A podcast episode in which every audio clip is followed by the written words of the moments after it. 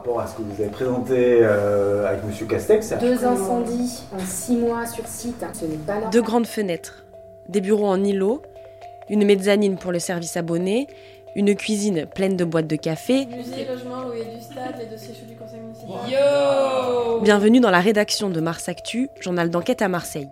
Ici, nous avons une pièce au nom étrange. Entre nous, on l'appelle le bocal. C'est là que nous passons nos coups de fil les plus confidentiels. Que nous nous réunissons pour discuter, le bocal est vitré, mais insonorisé. Je m'appelle Violette Artaud et pour ce podcast, c'est dans cette pièce que je vous emmène. Nous y dégusterons une tasse de café bien remplie avec une ou un autre journaliste de la rédac. Durant cette parenthèse, nous prendrons le temps de revenir sur l'une de ces enquêtes parues dans Mars Actu. Qu'avons-nous appris? Quelles ont été les difficultés rencontrées, les pressions éventuelles et surtout, pourquoi c'était important pour nous, pour elle ou lui, d'en faire un sujet. Allez, entrez, fermez derrière vous, s'il vous plaît. Nous sommes dans le bocal.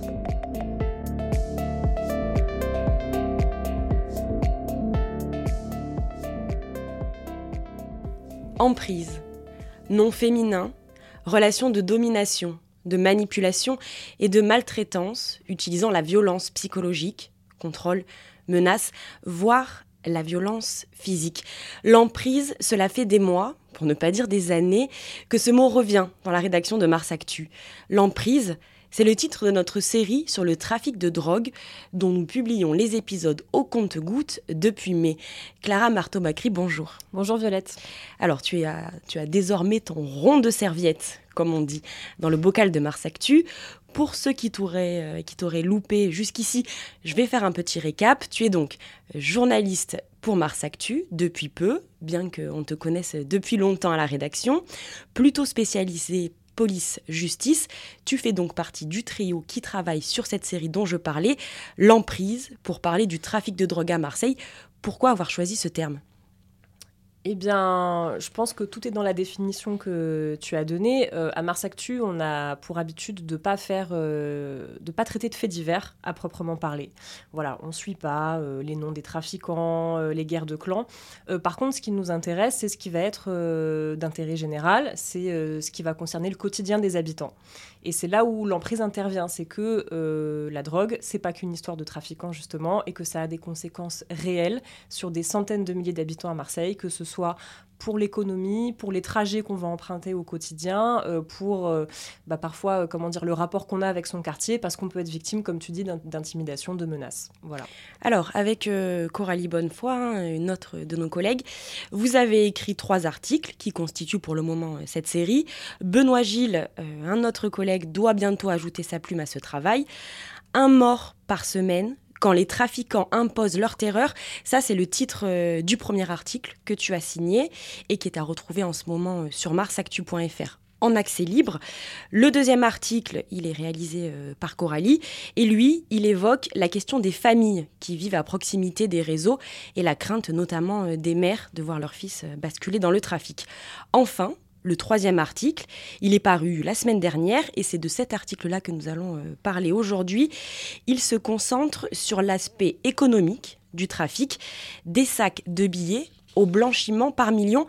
Clara, on entend souvent que l'argent de la drogue, il inonde les quartiers populaires. Est-ce que c'est vrai? Eh bien non. Euh, l'argent de la drogue transite par les quartiers populaires, euh, mais il n'y reste pas. Ça, c'est important de le dire. Parce que le but, c'est que le produit arrive dans les cités, euh, c'est là que se passe euh, la transaction, et ensuite, l'argent, il est censé remonter aux têtes de réseau, puisque c'est les gens qui sont à la tête des réseaux qui s'enrichissent.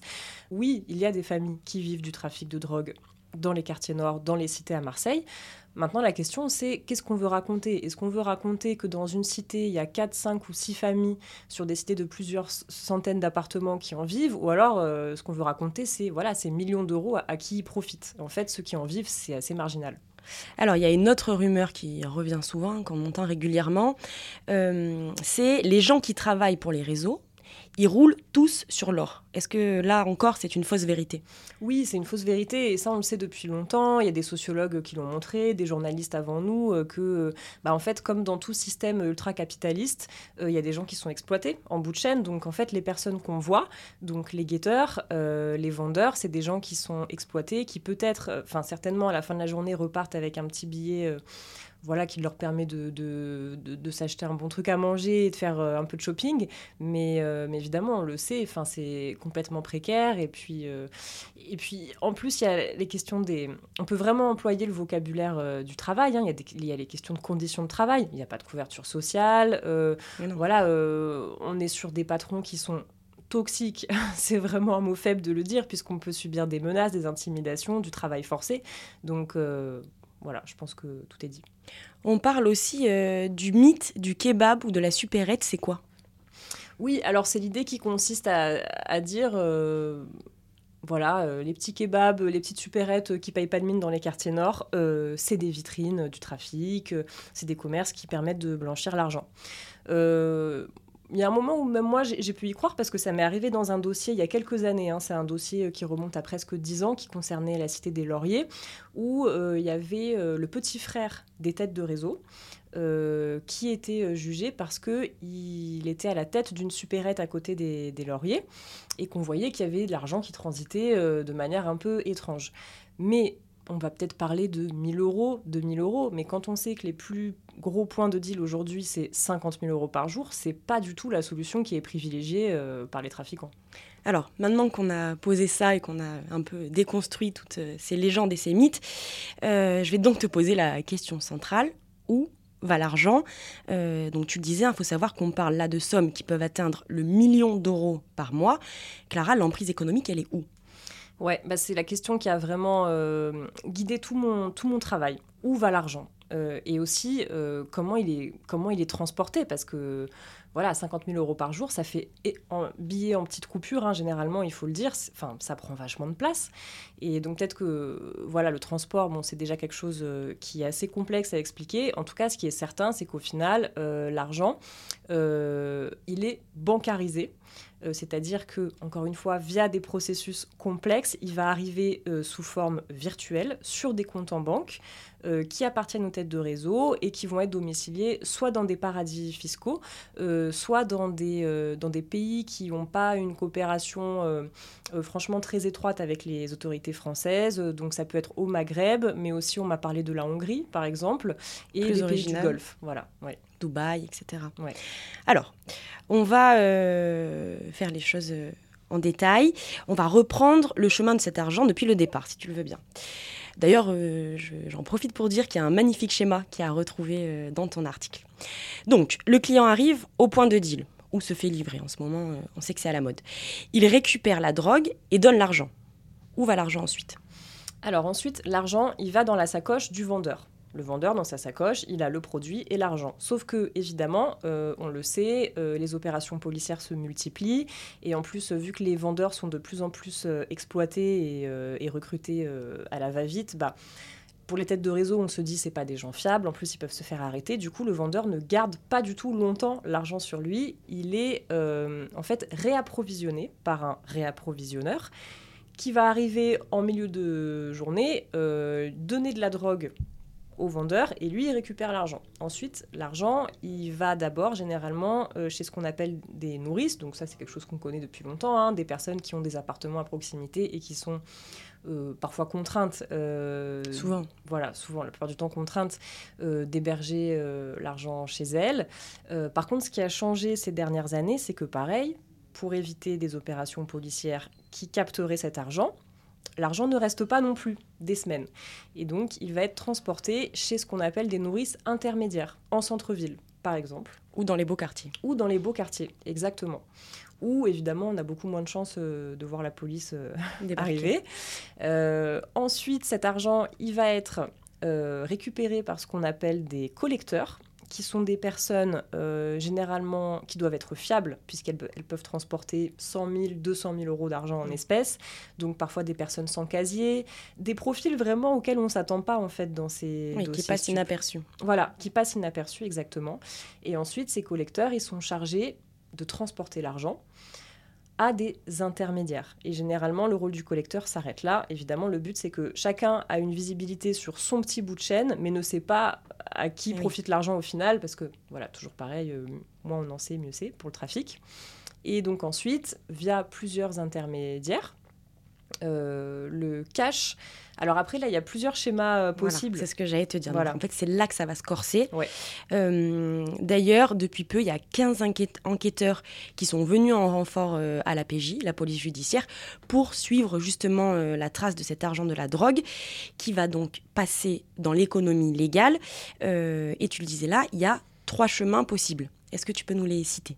Exactement. Alors, euh, le premier schéma, c'est le transport physique. Euh, alors, c'est pas moi qui le dis, hein, c'est des magistrats, des sources policières, voilà, qui ont établi qu'il y avait ces trois voies possibles. Donc, avec qui le tu as longuement échangé Voilà, tout à fait. Euh, donc le premier, c'est le transport physique, c'est-à-dire que donc voilà, le collecteur euh, va remettre euh, des, des sacs de billets en Espagne ou au Maghreb après un petit, un petit voyage en ferry ou voilà, go fast puis ferry. Le deuxième moyen utilisé, euh, eh ben en fait, il est assez proche de ce qu'on retrouve dans les dossiers de fraude fiscale. Donc c'est utiliser des systèmes bancaires complexes et occultes que nous évidemment on soupçonne pas du tout euh, pour que l'argent puisse circuler, donc via des sociétés écrans. Dans les dossiers stup, on parle plutôt de sociétés taxi, mais c'est Mm. plus ou moins la même chose. En fait, on multiplie les sociétés pour que les autorités perdent la la trace. trace, de l'argent. Et le troisième moyen, euh, c'est la compensation, euh, qu'on retrouve parfois sous le nom de Hawala dans les dossiers. Donc, à la base, euh, les systèmes de Hawala, c'est des systèmes communautaires, en fait, qui sont utilisés par tout plein de gens à leur échelle. Parce que avec les contrôles douaniers, on ne peut pas toujours transporter des grosses sommes d'argent à l'étranger. Même si c'est pour euh, des choses tout à fait, euh, comment dire, Légales. légales, quoi. Euh, et du coup, on va, par exemple, remettre l'argent à un intermédiaire. Donc l'argent n'a pas bougé, hein, on est toujours à Marseille. Et l'intermédiaire, lui, va euh, envoyer cet argent, mais sous une autre forme, à l'étranger. matériel. Voilà. Par exemple, euh, je vais remettre. Alors, je peux donner l'exemple, euh, un exemple qu'on a croisé dans un dossier euh, récent.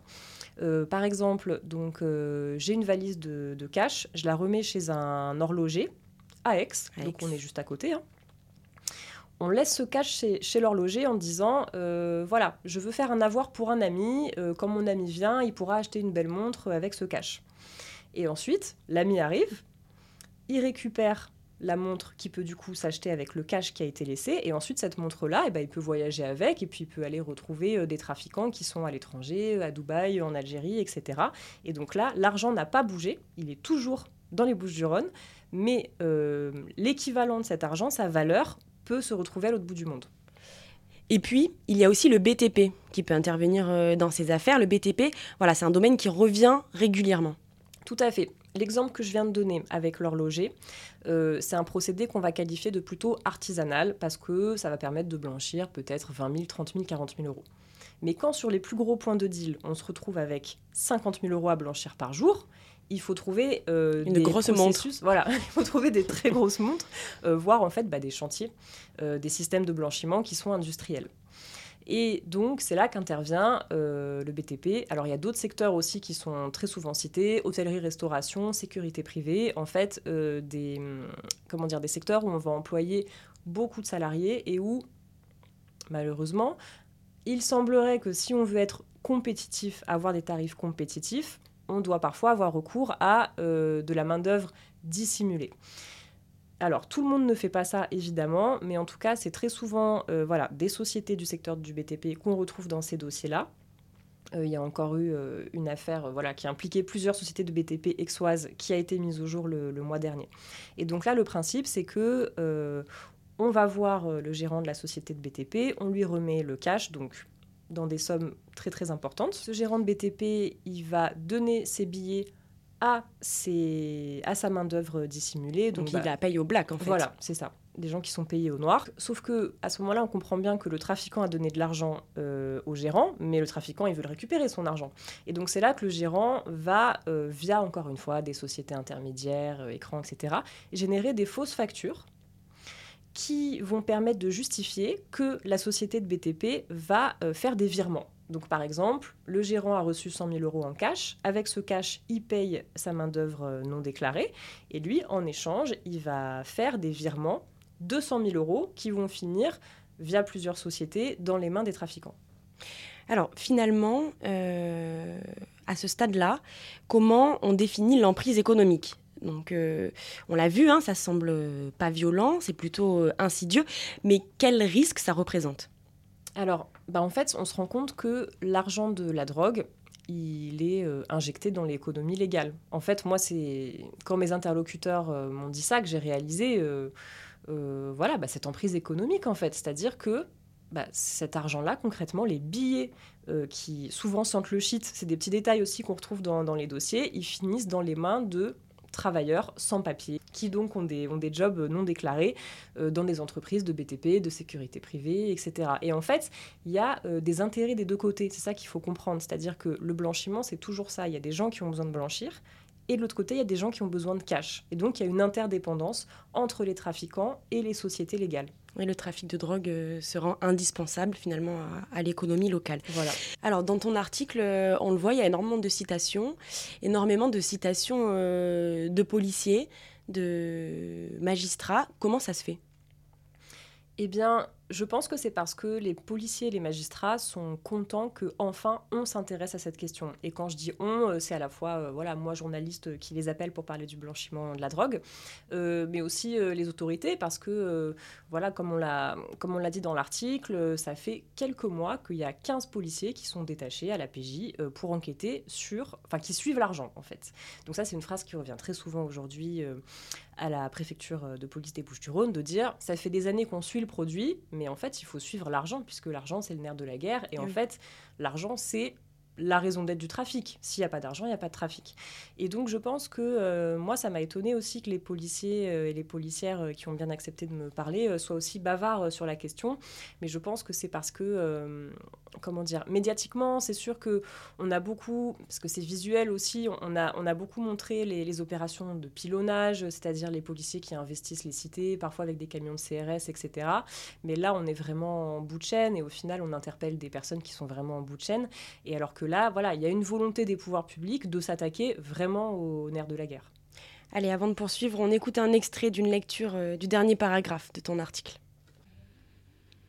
Quelle que soit l'échelle, les procédés de blanchiment sont bien rodés.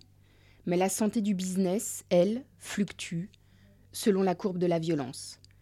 Il y a quelques mois, le chiffre d'affaires de la paternelle avait pu concurrencer ceux de la Castellane et des Oliviers A, les deux indétrônables du podium. Avec la vague d'assassinats en cours depuis février, la paternelle a dégringolé, emportée par le sang et la terreur. Depuis le début de l'année, quatre hommes y ont été tués. Sur toute la ville, on compte déjà 23 assassinats liés au trafic de stupéfiants en 2023. Des jeunes meurent dans la guerre des réseaux, mais c'est avant tout une guerre pour l'argent. Clara, euh, se pencher sur le trafic de drogue, et ce sera ma, dernière question, c'est se pencher sur un sujet qui est extrêmement violent. Comment, en tant que journaliste, on reçoit cette violence? Euh, Ouais, c'est un sujet qui est violent, c'est vrai, c'est un sujet qui est violent. Euh, comment, le, comment on le reçoit? Alors après, c'est vrai que tout bêtement, je pense qu'à Mars Actu, on est protégé par une chose très simple, c'est qu'on ne donne pas les noms des trafiquants parce que c'est pas dans notre ADN de procéder euh, de la manière. Euh, c'est quelque chose qui est très bien fait, euh, voilà, par des confrères en presse locale, mais c'est sûr que dès qu'on pointe les gens du doigt, on est beaucoup plus exposé. Et nous, c'est vrai que le but de l'emprise, c'est pas ça, parce que ça, il y en a qui le font très bien. nous, ce qu'on fait, c'est qu'on veut pointer du doigt un système. Et je pense que c'est comme ça qu'on se protège. Et typiquement, sur cet article-là, sur l'emprise économique, moi, c'était vraiment ce que je voulais montrer. Enfin, j'ai pas de problème à le dire. Euh, sur d'autres papiers, on va sur le terrain. Sur celui-là, je ne suis pas allée sur le terrain. Moi, je voulais montrer euh, le trajet de l'argent, comment il est tracé euh, via les surveillances policières, via les procédures. Et autant, je pense que c'est très important d'investir le terrain en tant que journaliste. C'est quelque chose qu'on fait tous les jours sur plein de sujets. Autant, voilà, sur des sujets comme cela, parfois, c'est bien de prendre du recul aussi. Et ce sera euh, exactement d'ailleurs euh, le thème des articles précédents avec euh, énormément de, terrain, des journalistes. Toi, Benoît, Gilles et Coralie Bonnefoy, vous allez sur le terrain et vous allez continuer de nous raconter ça, l'emprise des trafics de drogue. Clara Marteau-Bacry, merci. Je garde ton rond de serviette et te dis à très vite dans le bocal. En attendant, eh bien, euh, guettez Mars Actu. De nouveaux épisodes de l'emprise arrivent sur les consommateurs, hein, notamment. Et si vous n'avez pas lu les articles précédents, eh bien, je ne peux que vous les conseiller. L'équipe de Mars Actu, elle, reste sur le pont, même si les beaux jours arrivent et donnent envie de tout quitter pour la plage. Mais nous, on reste là. On a le journalisme et l'enquête euh, dans la peau pour vous tenir au courant de ce qu'il se passe, de ce que l'on vous cache, mais que vous devriez savoir pour mieux comprendre et vivre dans cette ville qui nous entoure, pour faire les bons choix. Et ça, eh ben, on le fait euh, en toute indépendance, pas de publicité, vous le savez, pas de subvention, pas de grands patrons, personne ne tient notre plume, on reste libre quoi qu'il arrive. En tout cas, tant que vous êtes avec nous. Alors, si vous êtes, euh, si vous voulez être dans la team, vous savez ce qu'il vous reste à faire. Abonnez-vous à Mars Actu, à ce podcast, parlez de nous autour de vous. Et moi, euh, avec Clara, eh ben, euh, je vous dis à très vite dans le bocal de Mars Actu.